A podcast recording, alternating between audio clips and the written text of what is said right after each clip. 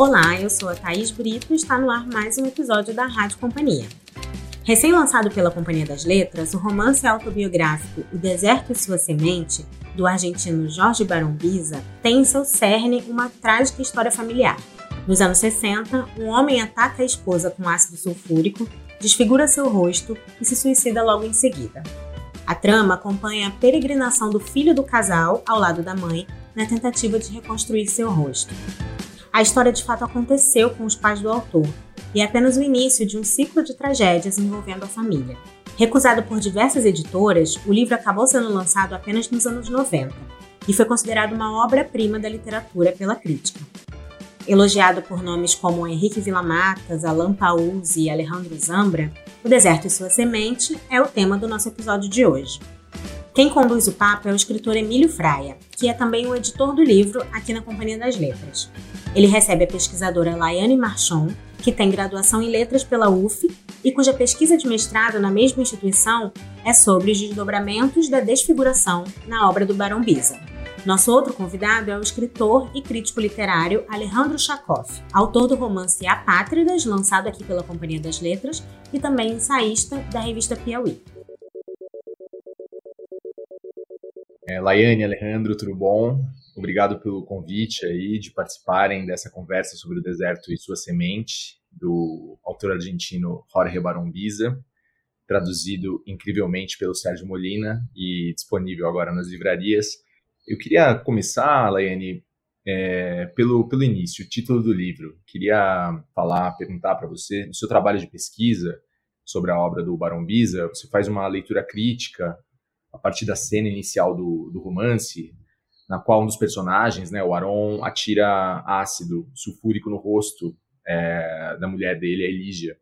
E ao longo da sua análise, você vai investigar é, como a narrativa é, se estrutura a partir da dualidade que a gente encontra no título do livro, né, entre essas palavras deserto e semente, né? Você podia falar um pouquinho para gente o que, que você acha que esse título revela, o que ele esconde, e eu também queria saber de você é, como você chegou ao livro do Barão Biza e o que, que te despertou interesse nele. Bom, como você falou, vamos começar do começo.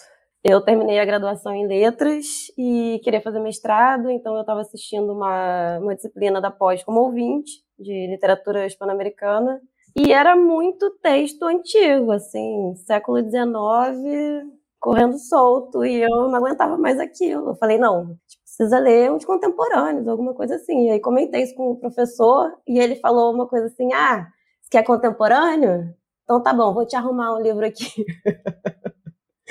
e aí ele me emprestou El Desierto e su Semilla, né? É, a primeira edição, que não é nem a da, da Eterna Cadência, é aquela da Simurg, que é a capa feíssima, desculpa, mas acho que isso é, é consenso geral, a capa nossa, que tem o Arcimboldo, né? Embora seja uma figura importante, né? Conforme a gente vai lendo, a gente sabe que a pintura do Arcimboldo é importante para a obra, mas a capa é muito feia. E o livro me capturou, assim, eu não, não larguei e falei, é isso que eu vou estudar, é isso que eu quero. É essa tragédia louca, incrível. E, bem, foi assim que o livro surgiu na minha vida. e não saiu desde então. Agora, sobre a questão deserto e semente é uma coisa que, enfim, falo muito na dissertação sobre né, essa díade e que não não tive nenhuma intenção de chegar a uma completude da coisa, assim, eu vou dando possibilidades do que do que fui lendo, né? É uma leitura crítica que eu faço.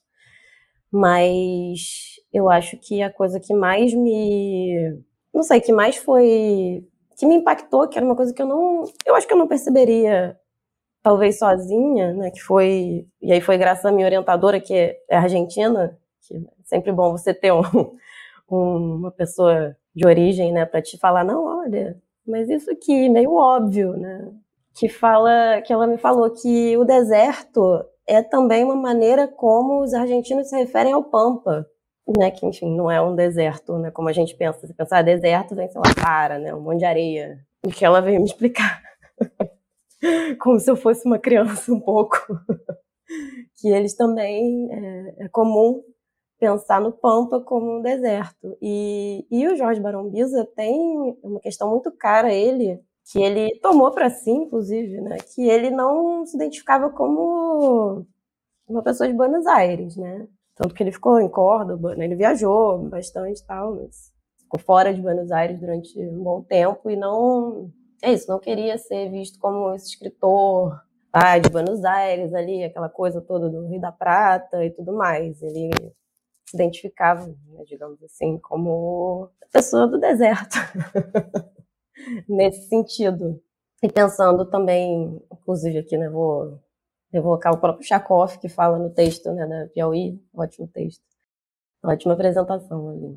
Principalmente para quem não está familiarizado né, com, com a história, com o contexto, acho que funciona bastante bem. Essa coisa dele ser um pouco. Eu esqueci a palavra agora exata que você usa, mas que, é, que tem certa aridez, né? O texto é frio, distante, que é uma questão que perpassa o livro inteiro, a linguagem, né? essa certa aridez da linguagem, uma coisa meio que desprovida de afeto, né, digamos assim. Poderia ser um grande dramalhão, poderia ser uma coisa super piegas, com tudo o que acontece, mas não, não. É um, é, tem um tom distante, árido, que, a meu ver, tem tudo a ver com o deserto, né? A linguagem ficou deserta. Uma coisa que eu gosto muito de observar em relação a esse livro é que é isso, não é, não é só a imagem da coisa, né? Essa, essa coisa da, da semente plantada no deserto, que a gente não espera que vá sair nada daí mas é porque a, a, linguagem também vai se desfazendo, o rosto se desfaz, a linguagem se desfaz, o país se desfaz, né? Porque depois ele vai falar, vai entrar na questão da política, do, do peronismo. É como se tudo tivesse se desfazendo, tivesse árido,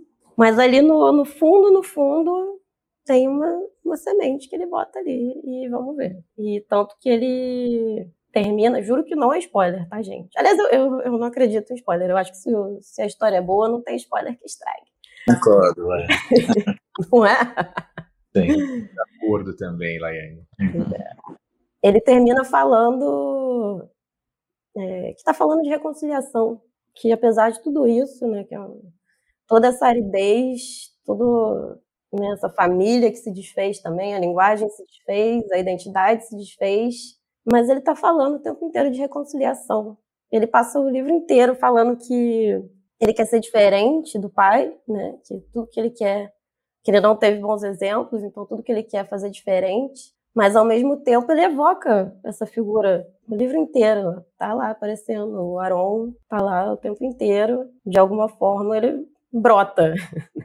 e aí queria fazer uma observação também, né? Que quando eu comecei a minha pesquisa, enfim, fui né, pesquisar um monte de coisa, desencavar aí um monte de coisa que parece, né? Aí é uma, é uma coisa um pouco, tá entre a fofoca e a biografia, né? Seja lá como se chama isso que fica entre a fofoca e a biografia.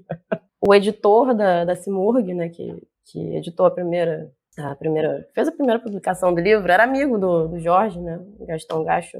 Jorge queria que o livro chamasse Descaro, Dercaro, e que ele falou que não, de jeito nenhum. Não tem condição. Esse livro já é difícil a beça. Vocês ainda querem, você ainda quer que tenha esse título? Não, não, não, não, Jorge. Aí ele que sugeriu o Deserto Sua Semente. Enfim, que acho que é belíssimo, né? O, o título é belíssimo. É um belo título de fato. E você citou aí, Laiane, o texto que o Alejandro publicou na revista Piauí, né? No mês passado, a a Piauí publicou em primeira mão um trecho do, do romance do Jorge, Baron, do Jorge e, e, um texto do, né, sobre o livro, né? E você já tinha escrito também, né, Alejandro, na New Yorker há, um, há uns anos sobre o livro, sobre o tema. E então, assim, você, como a Laiane, faz parte dessa espécie de fã-clube secreto do, do, do, romance aí já há um tempo. Você podia tentar resumir um pouco para a gente a, história por trás do livro, Alejandro? É, quem foi o Raul Barão Biza, o pai do, do, do Jorge e a Rosa Clotilde Sabatini, e como o Jorge Barão Biza chega à escrita desse romance? E por fim, também queria saber como é que foi seu primeiro contato com o livro, o que, que te chamou a atenção nele.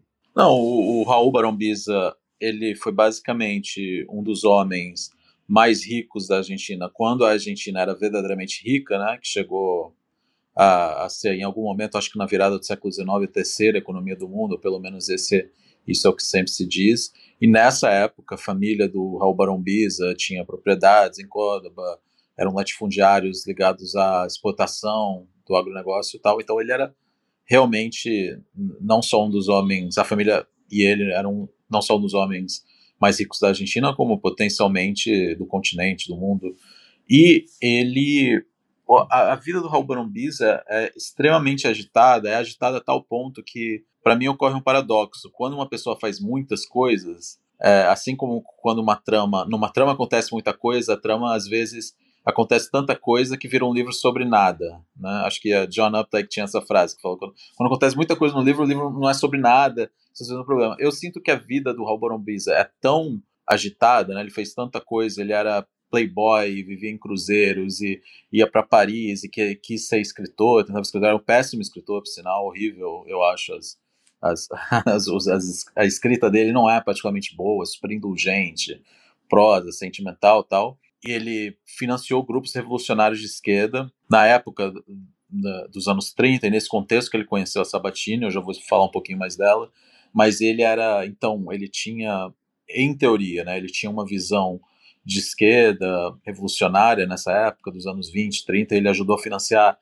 jornais, revistas, e aí tem aquela coisa, ao mesmo tempo ele se autopromovia via esses veículos, porque ele publicava resenhas do próprio livro sob pseudônimo, elogiando a própria escrita, o que é muito. É, o que reflete muito quem era essa pessoa, né? Que ele era um megalomaníaco com muitas aspirações de campos diversos e com, e com um instrumento para tornar essas aspirações visíveis. Acho isso que, o primordial, né? Que ele tinha tanto dinheiro que ele, ah, eu quero fazer um jornal, vou fazer um jornal de esquerda, vou sabe, botar dinheiro ali. Ele também, ao mesmo tempo, investia em mineração, investia em azeite de oliva. Então, assim, eu, eu te tenho um, um elemento da vida dele que resume muito bem o quão contraditório ele era, que é alguns dos manifestos dele pregavam a nacionalização dos meios de produção e ao mesmo tempo ele era um dos maiores empresários privados da Argentina, ele mesmo investindo em mineração e tal. Então tem uma coisa de cobra mordendo o próprio rabo né, nessa, nessa, nesse predicamento que eu acho que diz muito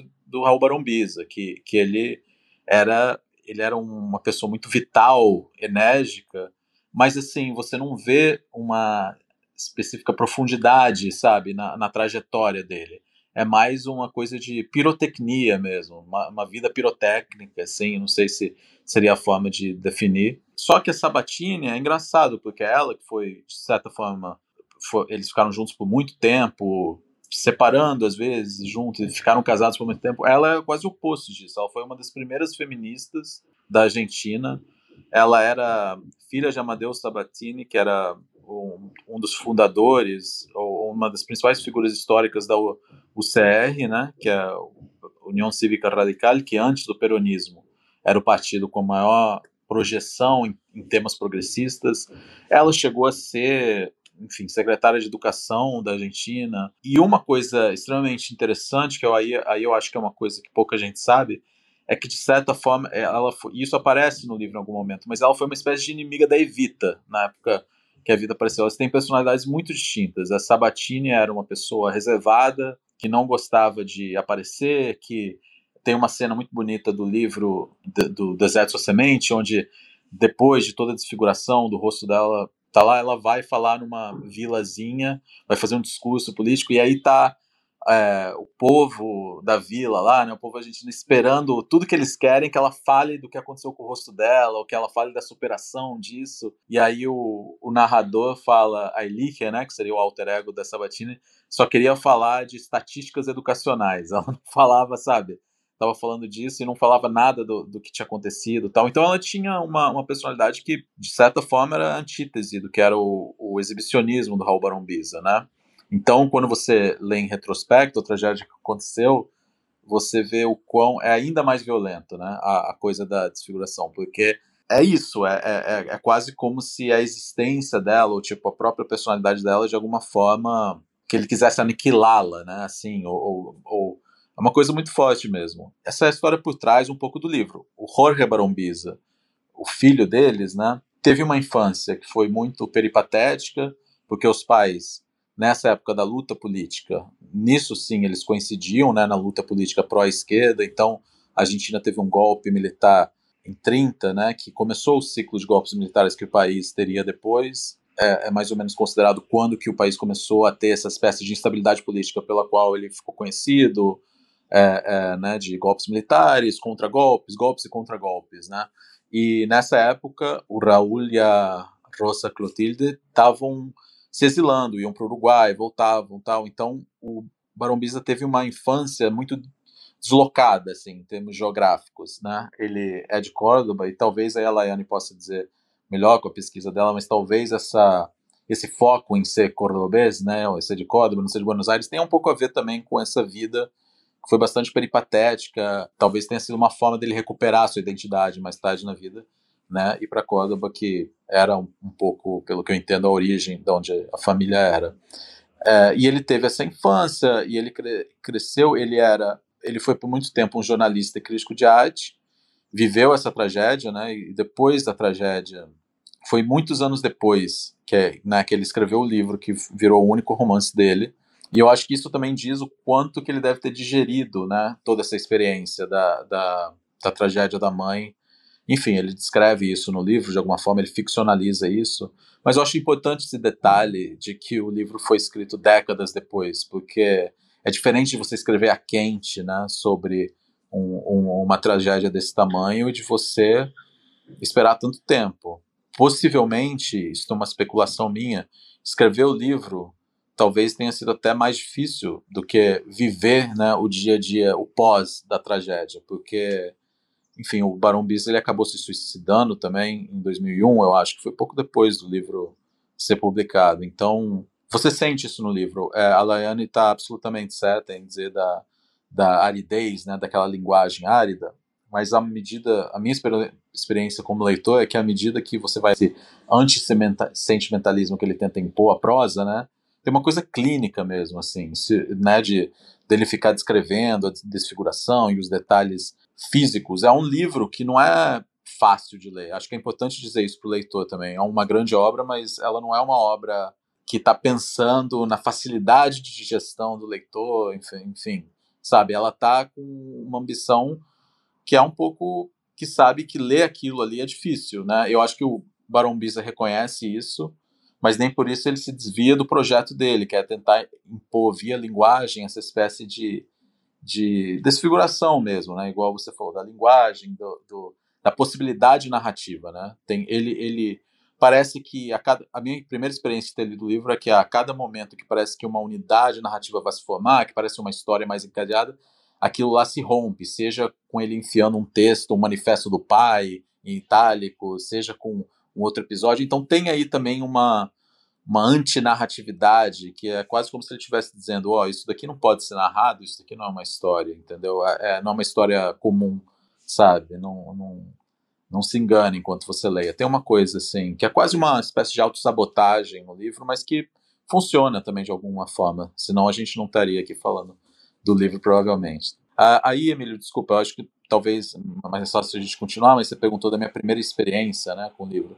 Falar rapidamente também para não tomar tanto tempo.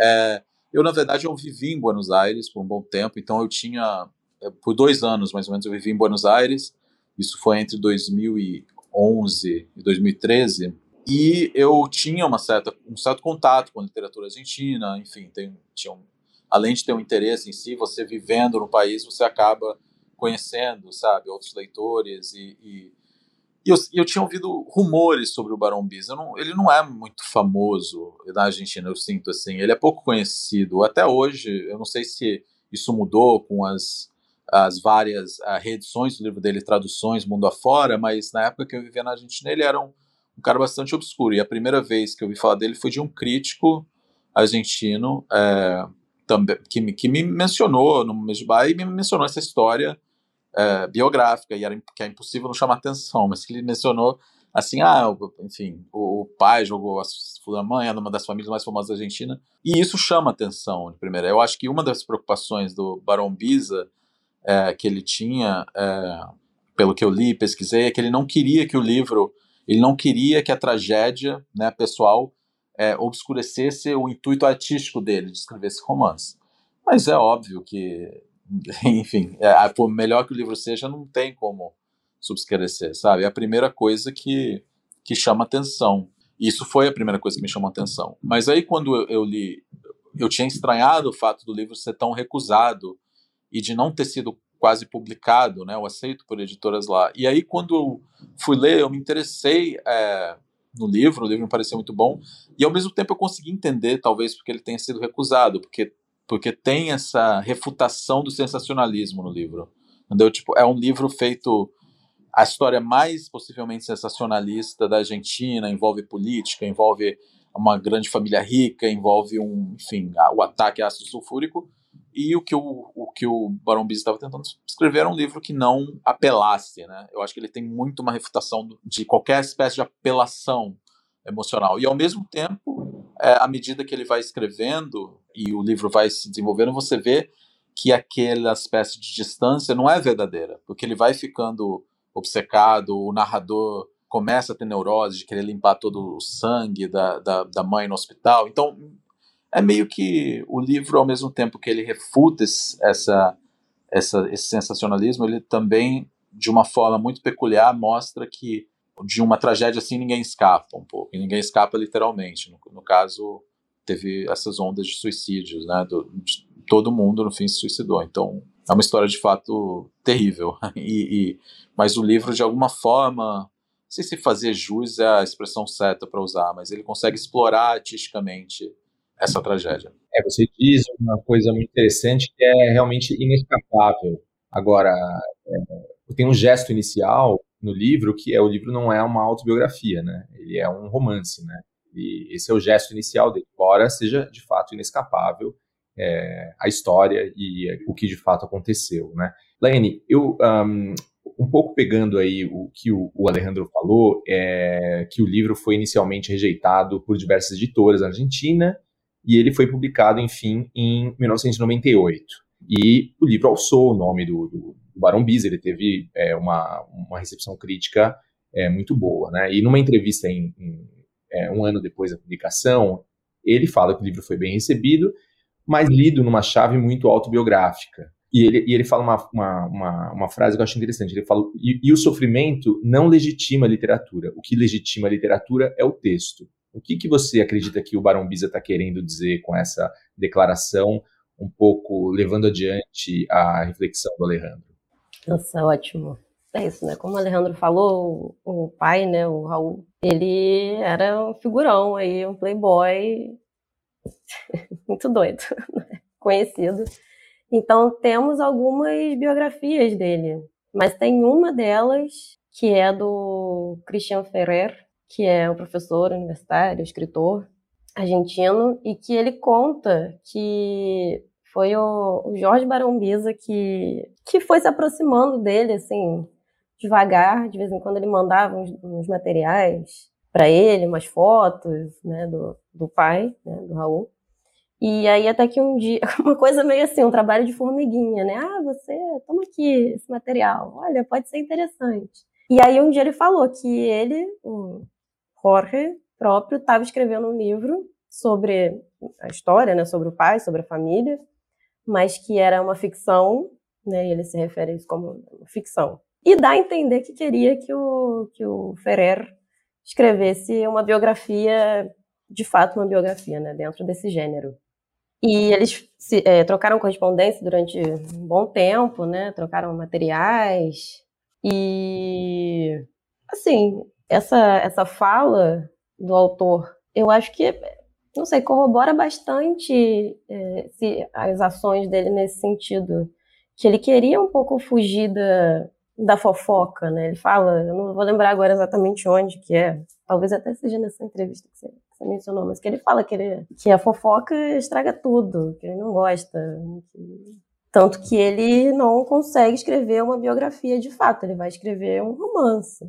E tem uma pesquisadora argentina né, que pesquisa a obra que ela, ela usa o termo heterobiografia para falar desse do romance mesmo, porque ela diz que o que acontece é um processo um pouco diferente no, no Deserto Sua Semente, né, do que do que se vê nessa, nas obras que a gente chama de autobiográficas ou de autoficção, né, que é uma coisa que já foi bastante explorada aí, como a gente sabe. Ela usa nesse né, heterobiografia, não auto, né, para destacar o outro, né, essa tentativa do, do autor, que seria o auto, de se deslocar, de se ver também de fora e aí ser o, o hétero, né, o diferente, o outro, se colocando nessa, nessa posição.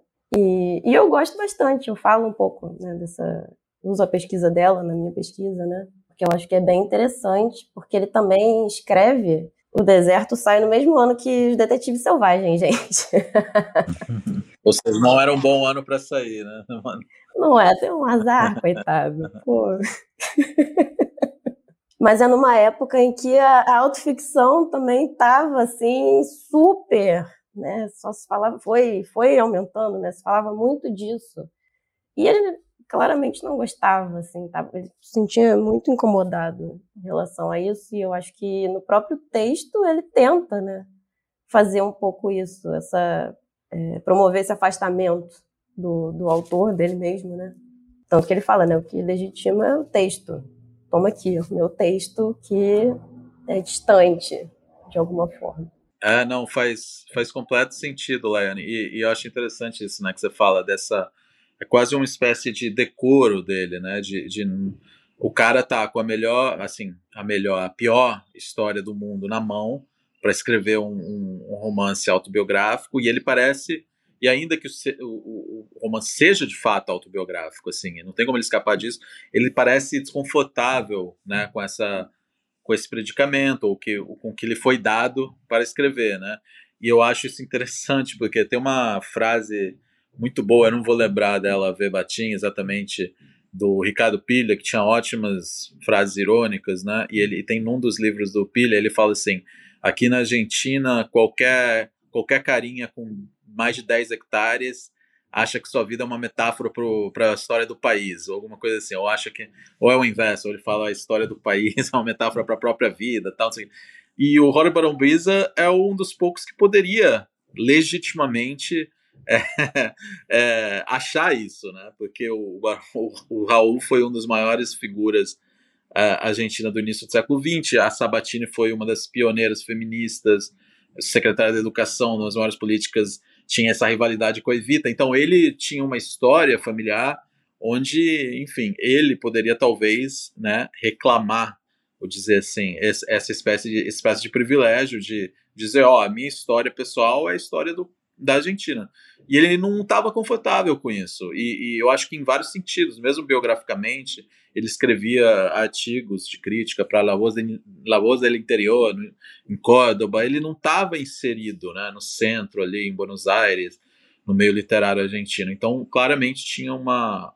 quase como se, se, se fosse anti-Raul, né? Que o Raul era um cara que queria estar no centro de tudo e estar. Tá mexendo mundos e fundos, e o, e o, e o Jorge Barombiza parece, em certo sentido, oposto disso, às vezes.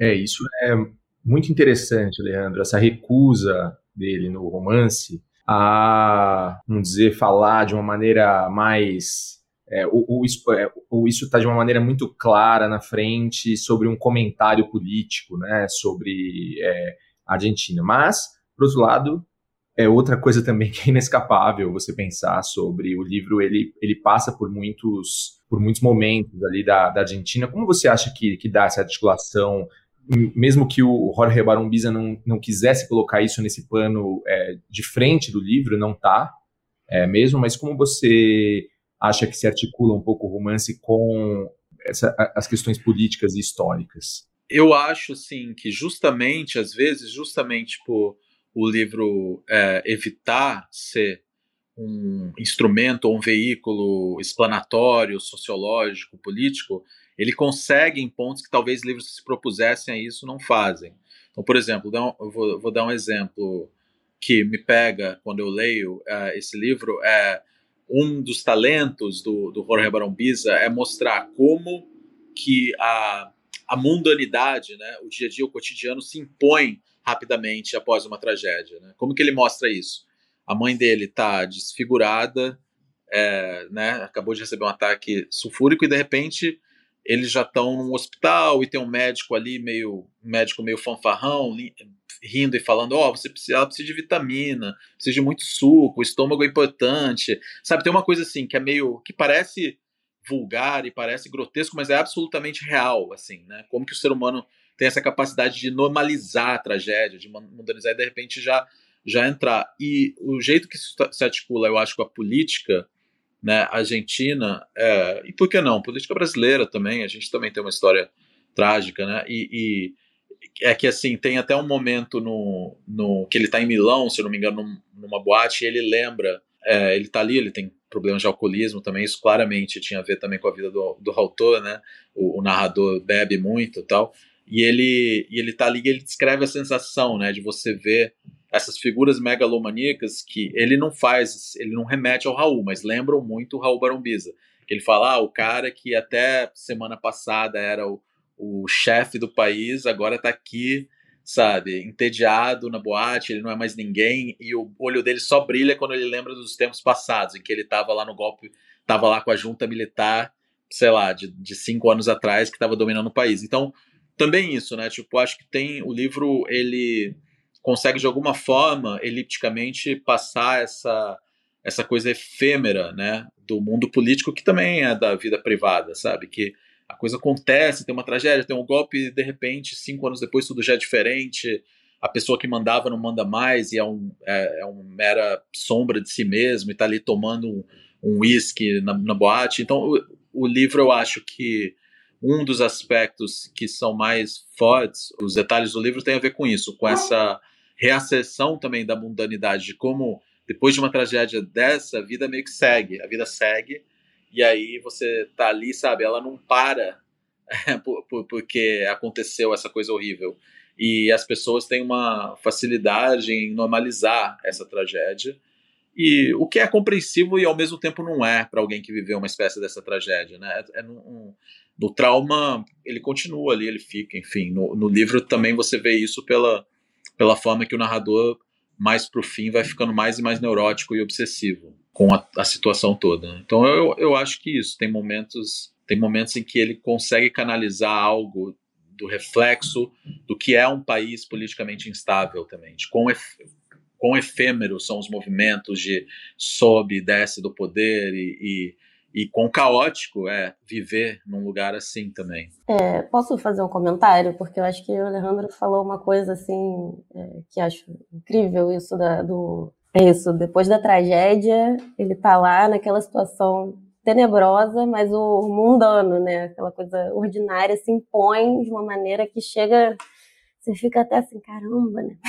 É. E, e que uma coisa que, que eu acho que, é, que ele faz brilhantemente é eu acho que eu não falei, mas agora eu vou falar aqui. O título do meu, da minha dissertação é Labirinto em Movimento, que eu pego de uma fala do médico que fala que o rosto da, da mãe, né, quando ele recebe lá, né, que ele vê o médico na Itália, né, ele fala, nossa, mas isso aqui são labirintos em movimento, a gente precisa parar isso aqui para consertar, porque agora do jeito que está, está uma bagunça, né? E, e que isso tem um pouco a ver justamente com essa questão da temporalidade que ele está o tempo inteiro jogando com isso. Tem uma coisa ali, tem a tragédia que está dada, que é o que captura ele, que ele está preso aquilo, né? Ele está tá preso aquilo ali. Mas ao mesmo tempo, o tempo está passando, está passando, as coisas estão acontecendo, o mundo está, o tempo está rolando, as coisas estão fluindo. E esse deslocamento da Argentina para a Itália também é muito interessante, porque tanto o autor quanto o personagem, né, eles têm uma origem familiar italiana. A Elíria que é Clotilde. É, as duas têm né, sobrenome italiano, são né, família de origem italiana e que tem um certo orgulho né, daquilo lá, que foram é, imigrantes pobres, que foram né, ganhar vida no novo mundo, aquela história né, que a gente sabe. E aí ele volta, né? Ele se vê obrigado a voltar para a Itália, né, como se fosse assim um retorno essa origem da família dele, só que de uma forma não é um passeio para conhecer ah, o meu bisavô que veio lá de, da Itália. Não. É. É, ele foi jogado para essa origem dele de uma maneira extremamente violenta. Né? É, não, isso é muito bem colocado, Laiane. Eu, eu, eu não tinha me atentado para esse aspecto do, do, do retorno, mas você tem completa razão. Inclusive, essa, eu lembro muito também nessa pegada de mundanidade, né, de voltar à, à coisa cotidiana, tem essa, essa frase que é ótima mesmo, né, do labirinto em movimento, e eu acho que é isso também, tem essa mistura, frases absolutamente bonitas e que parecem permanentes são misturadas a comentários vulgares e grotescos. Isso também é interessante no livro. Acho que não sei se é na mesma página, mas nessa mesma sessão que eu acho que é o Dr. Calcaterra, né, que é o que é o médico italiano, ele está falando e ah, como que nós vamos reconstruir o, a, o rosto da sua mãe?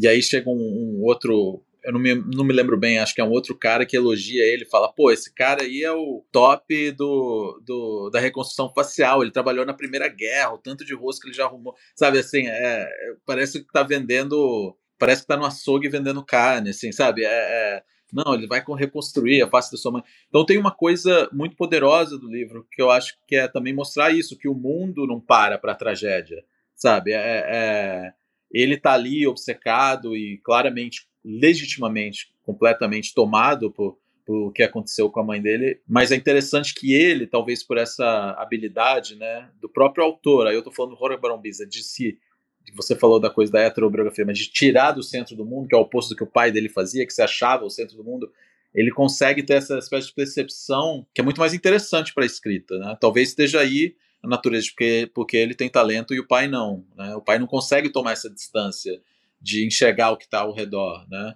Então, é, isso é interessante. Me, me remeteu um pouco o que você disse quando você está falando do, do, do, própria expressão do, do médico. E também muito interessante a coisa do deslocamento que você falou, voltar por causa de uma tragédia, né?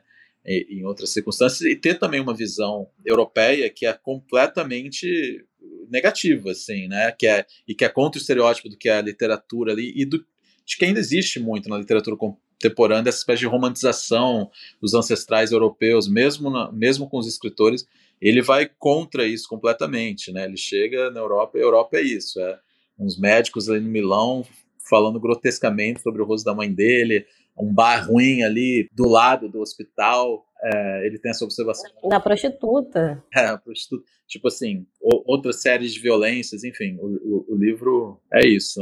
Não é um livro que você vai levar pra praia para ler, mas é um ótimo livro. Mas já levei. É, já...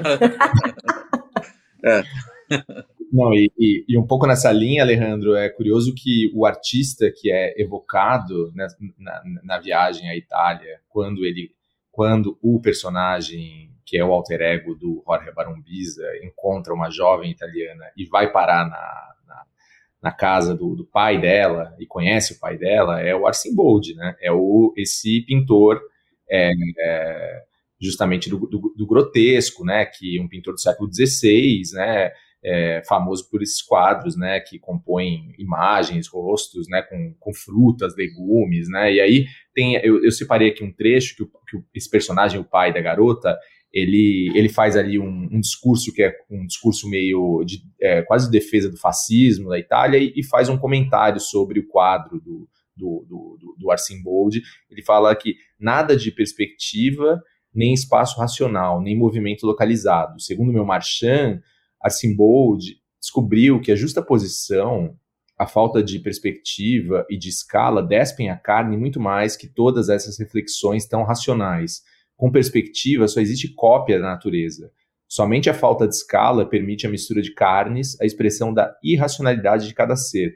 Eu queria saber um pouco de vocês, como vocês acreditam que o Baron Biza articula as questões do realismo, de uma arte que se pretende cópia da natureza, num romance cujo tema é, é pura violência e irracionalidade, né? E acho que até essa, essa questão aí sobre essa arte europeia e uma arte é, latino-americana também tem um caminho interessante aí para se pensar esse livro, né? Essas relações, né? De, de, de uma arte que é pretensamente mais é, racional, etc. Mas assim que se verga de certa maneira a um tema que não que não permite que, se use essas estratégias, né? Por isso que você disse que o livro é um pouco episódico, né?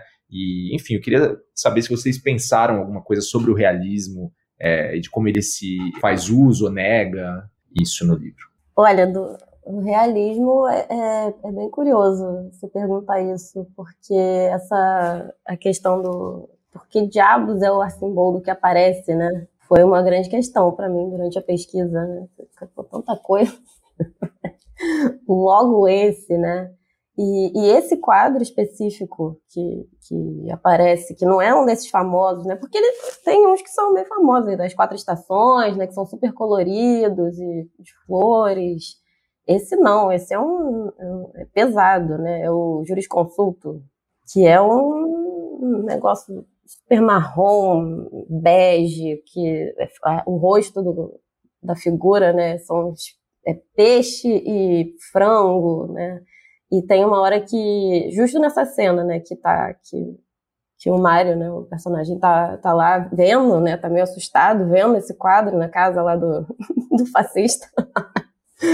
é, que ele ouve todo esse discurso bizarro e ele fica preso ali porque ele fala que o olhar do quadro é o, é, o olho do, do jurisconsulto, né, que seria a figura representada, é o olho de um pintinho que está depenado e está vivo olhando para ele. É uma coisa que, assim, não sei se eu consigo te responder exatamente sobre realismo, assim, mas eu acho que nesse ponto ele evoca um, uma realidade muito intensa, porque ele está olhando aquilo ali que é feito, aquele quadro que é feito né, de uma justa posição de vários seres mortos mas tem um que está vivo e está em sofrimento olhando para ele. Ele é essa coisa, é o, é o, real dando uma porrada na cara dele. Olha só.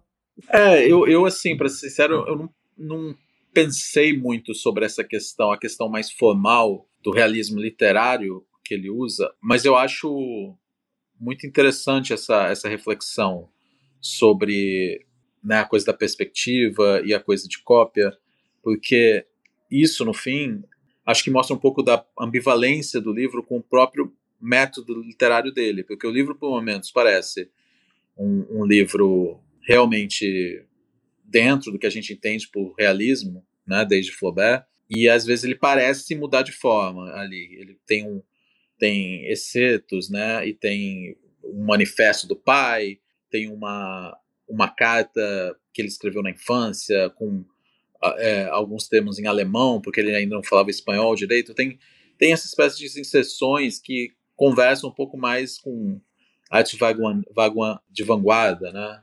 que se pode dizer, o movimento de vanguarda que tentaram desafiar o realismo. Essa ambivalência é intencional, eu acho que ele não, não eu acho que o Royal Baron Bisa ele não consegue se situar muito. E não é uma arrogância de dizer, ah, eu sou diferente de tudo isso. Mas eu acho que é uma indecisão literária mesmo, de como criar uma forma para uma tragédia desse tipo, né? Como que eu como que eu posso criar uma forma que seja eu, uh, porque e a sensação que, que eu fiquei é que realmente assim se ele tivesse feito um livro completamente experimental isso trivializaria um pouco a experiência de você chegar nessa experiência do que aconteceu com a mãe dele e tal e ao mesmo tempo se ele fizesse um livro que se retesse mais às normas de profundidade psicológica e, enfim, que a gente conhece do realismo, também teria algo de falso nessa espécie de recriação de uma narrativa para captar uma tragédia que tem muito mais a ver com uma espécie de irracionalidade, que é uma família que se consome, que se autodestrói em questão de uma, duas gerações, né?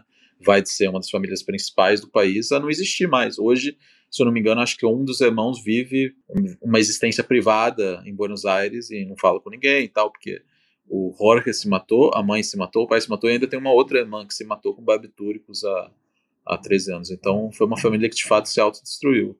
Então ele precisava, eu acho, encontrar alguma forma ambivalente ali.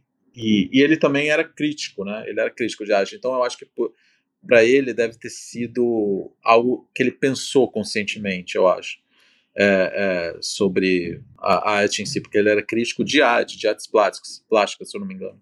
Ele escrevia muito sobre isso. Então, acho que o assim Bold foi aí o que ele encontrou que era talvez o, uma figura inesperada, peculiar, mais próxima, com qual ele pudesse conversar artisticamente para fazer o livro. Sim, e, e acho que né, pegando essa, essa questão do que o Alejandro falou, eu acho que ele trabalha muito também com colagem, né? É isso, né? Tem a carta que ele pega, ele lê um trecho do manifesto, aí lê um pedaço da revista. É, esse trabalho de colagem, é, que eu acho que traz um pouco isso, né? Que é uma coisa que, enfim, que a gente vê aí à época também. Mas queria fazer um comentário em relação a isso, que ele fala que o Calcaterra, né, o médico italiano, ele pega do Thomas Mann, da Montanha Mágica, é como se fosse um pastiche, assim, né, essa coisa meio canastrão, né, cheguei, né, ele tem só entrada... É um ótimo modelo de médico, por sinal, né, o... Sim, entradas triunfais e falas, assim, é... então acho que isso também tem a ver, pensando assim na, na estrutura, né, na nas escolas, na formalidade, ele trabalhava muito com isso, com colagem, inclusive pensando na linguagem, né? Que ele, esses trechos, né? Essa, eu lembro muito da, da carta, né? Que ele escreve quando no colégio alemão, quando ele está em Montevidéu, e que eu acho que talvez seja um dos maiores desafios de, de tradução, né? Eu falei isso com a Emília, que eu estava assim morrendo de ansiedade para ler, porque eu quero Queria muito saber como que ele resolveu isso, gente. Como? Como? A Laene escreveu outro dia elogiando muito a, a tradução do, do Sérgio Molina. Não, a tradução é brilhante. A tradução do Sérgio Molina, de fato, é... E eu, eu, eu queria até, Laene, que você comentasse um pouco é, as soluções, ou enfim, ou fizesse um comentário geral, porque tem uma questão linguística no livro também interessante, né? Que é esse espanhol um pouco que se mistura às vezes chamam de cocolite, né? Uma, é, e eu queria que você comentasse um pouquinho e falasse um pouquinho da tradução do Sérgio também. É, não, a tradução é maravilhosa, né? Eu te falei, eu tô assim muito aliviada também, né? Porque sempre um medo. Eu sabia, né? O Sérgio, o Sérgio Molina é um grande tradutor, um dos maiores que a gente tem de, de língua espanhola, assim. Então eu já sabia que não ia ser, né? Não ia ser ruim. Isso eu já sabia. Mas é assim, excelente, excelente. As soluções que ele dá são incríveis. São coisas que eu pensei ao longo da dissertação, que eu pensei quando eu li também a, eu li a tradução para o inglês, né, da, da New Directions, que eles, ah, enfim, é outra coisa que eles fazem. E é isso. O que o, o autor chamou de cocolite globalizado. Assim, na Argentina, no final do século XIX, início do século XX, tinha muito essa figura do imigrante italiano, né? Você teve né, um fluxo muito grande, então é, as pessoas foram falando uma mistura de espanhol com italiano ali, Buenos Aires, era isso, as pessoas falando essa, essa mistura, essa meia língua, né? Tanto que o, o Sérgio traduz no final né, como meia língua, porque é isso, é uma coisa entre o espanhol e o italiano que se falava, e tinha essa figura que se chamava mesmo, que você vê, se você for ler umas peças antigas, né, enfim, que tinha em Buenos Aires, que tinha o personagem do Cocolite, que era esse italiano que vinha, né, que chegava meio sem saber direito lidar, como lidar, né? Então tinha uma coisa, uma carga meio pejorativa dessas pessoas que falavam esse, essa meia língua. E aí o que, que o Barão Biza faz é, é pegar um pouco dessa todas as situações em que ele está falando em outra língua. O livro todo, né, o original é todo em espanhol e na tradução ele está todo em português, né, lógico. Mas quando você tem um diálogo em outra, em outra língua, em outro idioma, algumas palavras ele muda, ele mexe na morfossintaxe delas para incluir, e aí ele mesmo fala, né, no final, né, no, tem um tipo um pós-escrito que chama Fontes, né, que ele fala que ele foi inserindo a golpes. É uma coisa extremamente violenta, né? Ele volta sempre ao, a um ato de violência que ele foi inserindo a golpes essas palavras que ele brinca com a morfossintaxe delas para inserir o estrangeiro na língua. Então você tem isso nessa carta que ele supostamente teria escrito em alemão, né? É uma criança, né, escrevendo né, entre espanhol e alemão. E aí você percebe porque você tem essas palavras, né, que são estranhas, né? Quando ele conversa, né, os personagens italianos também falam, né? Vocês vão ver que tem, né, quando a gente vai lendo, a gente vê que tem umas palavras estranhas. E em inglês também tem algumas situações que, ele, que eles estão tem diálogos em inglês que ele usa desse artifício, que eu acho que é muito interessante, porque é uma maneira também de, na linguagem ali, propriamente dita, ele, ele dá um jeito de, de colocar essa a violência de alguma forma, mas é muito interessante, fica bonito apesar de tudo, sabe? Ele fazer esse processo de volta também à origem, de retomar essa, esse, essa meia-língua, esse idioma que se falava no, né, no século passado, na Argentina, e retomar isso agora, né? É, é muito interessante e, e a tradução, é, o Sérgio Molina soube fazer isso muito bem, assim, tô de cara, gente. É assim, sensacional. Não é fácil. É muito legal. Muito bom. É, eu queria saber uma coisa, até um pouco para a gente é, começar a, a, a se encaminhar para o final, que tem um pouco, está um pouco dentro do que você falou, Laiane, que é também o seguinte: muita gente, né, ao, ao, ler a sinopse do livro que a gente é, colocou agora esses dias na pré-venda, é, na, na, nas redes, as pessoas ficam um pouco horrorizadas, né? Tem uma sequência de suicídios na família, tem o tema do, do feminicídio que está no centro do, do, do, livro, né?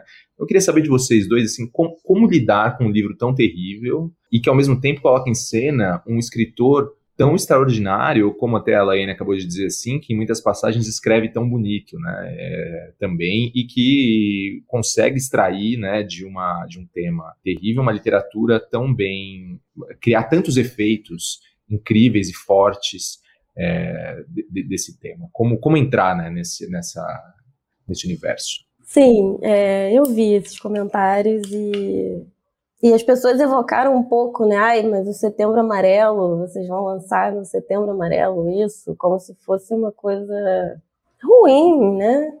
Mas a verdade é que o que foi feito nesse livro, eu acho que é justamente uma maneira, ele coloca uma maneira de pensar, inclusive sobre a, a agressão à mulher, né, as questões do feminicídio. Ele faz a gente pensar nisso de um jeito que é muito importante. Porque, assim, o que, que aconteceu, né? Vamos, vamos lá. Ele vem de uma família que aconteceu essa tragédia, que o pai jogou ácido sulfúrico no rosto da mãe e se matou depois. E foi isso, e acabou com a, acabou com a vida de todo mundo. O que, que a gente pode fazer para a vida não acabar? É justamente isso. Tentaram acabar com a vida dela, e o que, que ele fez para não acabar? Porque isso, o que ele está fazendo aqui é dar uma continuidade, é dar uma saída, é fazer uma coisa bonita, é plantar semente no deserto. Você tem uma coisa ali extremamente horrível, e ele pegou e, assim, eu acho que em psicanálise chama né, de sublimação, né? Você transformar em arte aquilo que te engole, que te devora, você fazer uma coisa bonita do que não era para ser bonito, do que era para ser ruim. Então eu me pergunto assim, ah, as pessoas estão falando, poxa, mas ai, que história terrível, não quero ler. Gente, é lindo, é lindo. Ele pegou, ele fez arte com uma tragédia. Interessante o que você diz, Laiane. Eu, eu não acompanho tanto redes sociais, então eu não sei bem o que foi dito nesse sentido ou não, mas o que eu acho interessante, assim, pensando, né, Emílio, no que você está trazendo, é assim, a gente vive hoje uma era literária onde é quase um, um, é quase um pedido mercadológico você escrever sobre trauma,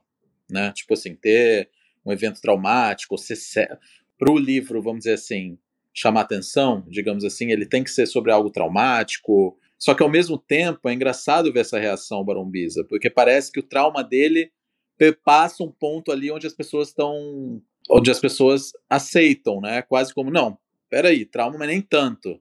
Isso daqui é muito obsceno. Então, isso eu acho assim. Eu não tenho nem, nenhum veredito assim para dar sobre isso. Eu só acho interessante pensar sobre como isso é, reflete, né, é sintomático de nossa era, onde parece que tem certos traumas do qual você pode falar e outros não, ou tem medidas no qual, é, sabe, um livro vai ser aceito, né, o nível de, de quão terrível um livro pode ser, né, porque é isso que a Leana falou, para mim eu tenho, eu coincido com você, eu acho que que ele tentou extrair, né, ou transformar em arte um evento extremamente traumático. É, e ele não fez isso levianamente, vulgarmente, e ele pensou muito a fundo sobre como fazer isso. Porque essa história é isso. É, é, o livro foi recusado por todas as grandes editoras quando foi apresentado. E não haveria livro mais fácil de vender se você sensacionalizasse a história, entendeu? Então acho que disso diz algo sobre a ética do Barão Biza como escritor, entendeu? Que não estava interessado em ah, eu vou, sei lá, fazer o livro que mais vai ter apelo com o público. Na verdade, ele está fazendo o que eu acho que muitos grandes escritores fazem. Coetzee faz isso, Primo Levi faz isso quando quer escrever sobre coisas que são obscenas e são horríveis, mas que a literatura precisa lidar com elas, porque se, se a literatura não for o canal onde você vai lidar com, com essas tragédias, onde, onde que vai ser, sabe? Hum, eu, não, eu, então eu fico um pouco, eu não consigo entender muito bem dizer que tem algo, ou tem algum lugar, ou algum tema sobre a qual a literatura não pode abordar. A questão é assim, como isso vai ser abordado, entendeu? É, é diferente você escrever uma reportagem vulgar e sensacionalista sobre a história do Barão Biza e você fazer um escrever um romance como ele fez. Ah, o segredo está sempre na abordagem, no tipo e, e, com quanta ética é conduzida essa abordagem, né? O, e, e, no talento também, entendeu? Tipo, o cara ele tem talento literário, sabe fazer isso, sabe? Muitos não teriam. Eu, eu acho que é um pouco isso. Muito legal. E você, Emílio, o que você acha? Olha, eu, eu acho que um dos segredos é a recusa é, da sentimentalidade, né? É, é um livro que eu lembro a primeira vez que eu li, é, o fato dele não chamar é, de mãe, de pai, né? Ele chama pelos nomes próprios, os personagens, você já cria um distanciamento, enfim. Isso é só um exemplo, mas que ele vai um pouco se afastando e também deixando de lado caminhos que são mais fáceis num tipo de livro né, desse jeito, assim, é, que, que, tem, essas, que tem essa, essa, essa característica. Mas acho que a recusa ao sentimentalismo, assim, que é uma coisa que você fala no, no, no, seu texto da Piauí também, sobre como isso afasta ele do. do é, você falou aqui também da, da, violência do pai, né? É, isso é bastante interessante. Tá aí, tem questões aí que, que ficam para mim ainda no ar, porque eu, não, eu, eu não, não sou especialista em autoficção, mas em que sentido, em que medida que é, esse texto, que é de 98, ele se afasta e se aproxima de outros textos de, da, da, da chamada autoficção, o que ele tem de diferente. Eu acho que são coisas bem interessantes de serem abordadas e serem pensadas a partir desse livro. Acho que tem muitas questões aí, para além da história é, real é, que está por trás. Né? Eu acho que como você se apropria de uma, de uma, de uma situação como essa, enfim, tem muitos temas interessantes e é por isso que eu é, acho que o livro também merece ser lido e ser discutido e, e eu agradeço muito a presença de vocês, gostei muito de escutar, de, de, de falar sobre esse livro e espero que as pessoas se encorajem aí a, a entrar nessa, nessa, nessa história do, escrita pelo Jorge Barão Biza. Laiane, Alejandro, obrigado, viu? Obrigado, Emílio. Obrigado, Laiane. Ótimo conversar com você. E... Obrigado enfim, é um grande livro, né? Então, é sempre bacana poder falar sobre ele ou, ou discutir. E ele não é um, igual a gente falou, não é um, não é um livro fácil também, né? De ler ou de digerir. Então, então é importante também ter essa, essa discussão sobre ele. Sim, sim. É ótimo, gente, poder finalmente conversar sobre esse livro. Eu fiquei muitos anos muito limitada ali. Muito obrigada.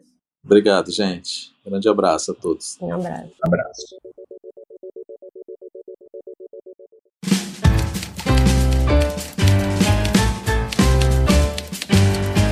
Esse episódio da Rádio Companhia fica por aqui. Se quiser falar com a gente, é só mandar e-mail para rádio@companhiadasletras.com.br. Até a próxima!